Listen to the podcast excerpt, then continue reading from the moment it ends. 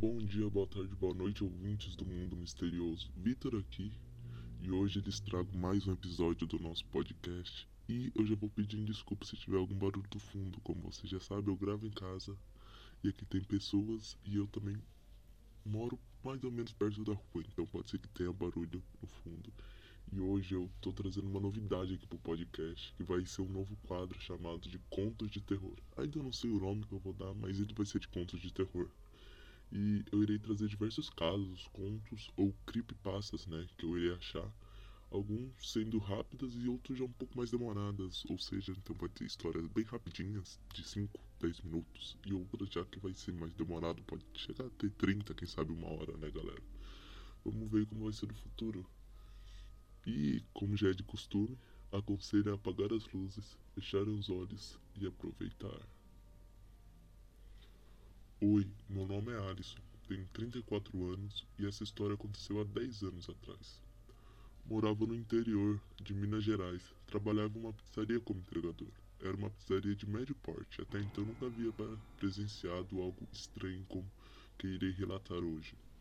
Me lembro muito bem, era em torno de 23 horas da noite quando o pedido chegou na pizzaria. Duas pizzas grandes, em um lugar um pouco afastado da cidade. Até aí tudo bem já que morávamos em uma cidade que possuía bastante casas na área rural. Então não era raro receber pedidos um pouco mais longe, né? Infelizmente, esse pedido caiu nas minhas mãos. Mas estava ansioso por conta da gorjeta que eu ouvi a recepcionista pedir ao telefone por conta da distância, mas não sabia o valor, que normalmente ficava entre 10 e 20 reais. Após 15 minutos, peguei o pedido junto com a notinha lá do pizzaiolo e me deparei com algo estranho. Entregar a pizza no segundo andar da casa. Isso estava escrito na notinha. Isso não é normal, mas pensando bem, o cliente poderia estar doente, ser obeso ou alguma coisa desse tipo. Então acabei indo mesmo assim. E cá entre nós, qual escolha que eu tinha, né? Ou entregava ou entregava.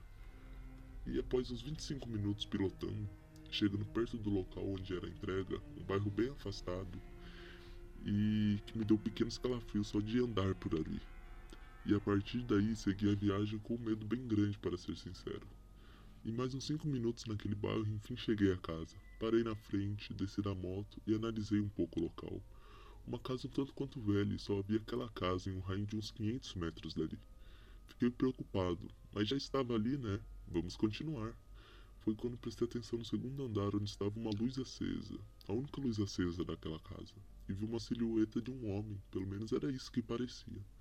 Ele estava com algo na mão. Não cheguei a identificar o que era, quer dizer, Graças a Deus não cheguei. E logo após isso eu vi uma risada muito estranha vindo daquela casa, daquele andar no caso, ou daquele homem, onde eu tive a certeza do que onde tive a certeza de que não deveria entrar naquela casa. Naquele momento só tinha duas opções: ou entregava pizza, ou saía de lá o mais rápido possível. Eu sabia que 20 reais de gorjeta não valia o que eu iria fazer, mas sim, eu fiz uma das piores escolhas da minha vida, que me arrependeria profundamente logo mais. Comecei a ir em direção à porta, meu corpo travado me falava que eu precisava fugir. Minha espinha gelada me dizia isso, o ambiente estranho me dizia isso. Mas mesmo assim continuei até lá, coloquei a mão na maçaneta e abri a porta. E de lá saiu um cheiro horrível, quase não aguentei aquele odor. Então tirei as forças e dei mais cinco passos para dentro da casa.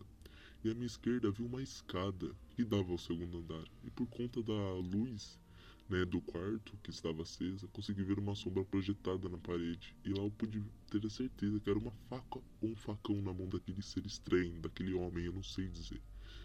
E vendo aquela silhueta bizarra no segundo andar, eu com medo saí correndo depressa da casa.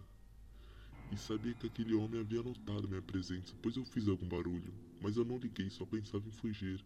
Então eu liguei a moto correndo, nem havia retirado a mochila das costas mesmo.